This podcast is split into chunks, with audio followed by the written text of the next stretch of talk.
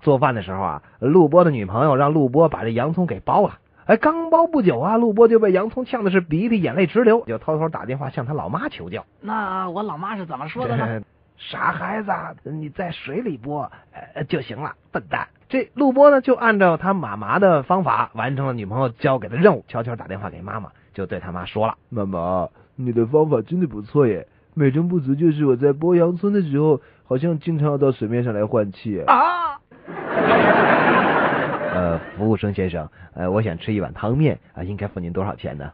啊，我们这里的面条都是五块钱一大碗啊！呃，好，呃，这是我那碗面条钱啊， 请您收好。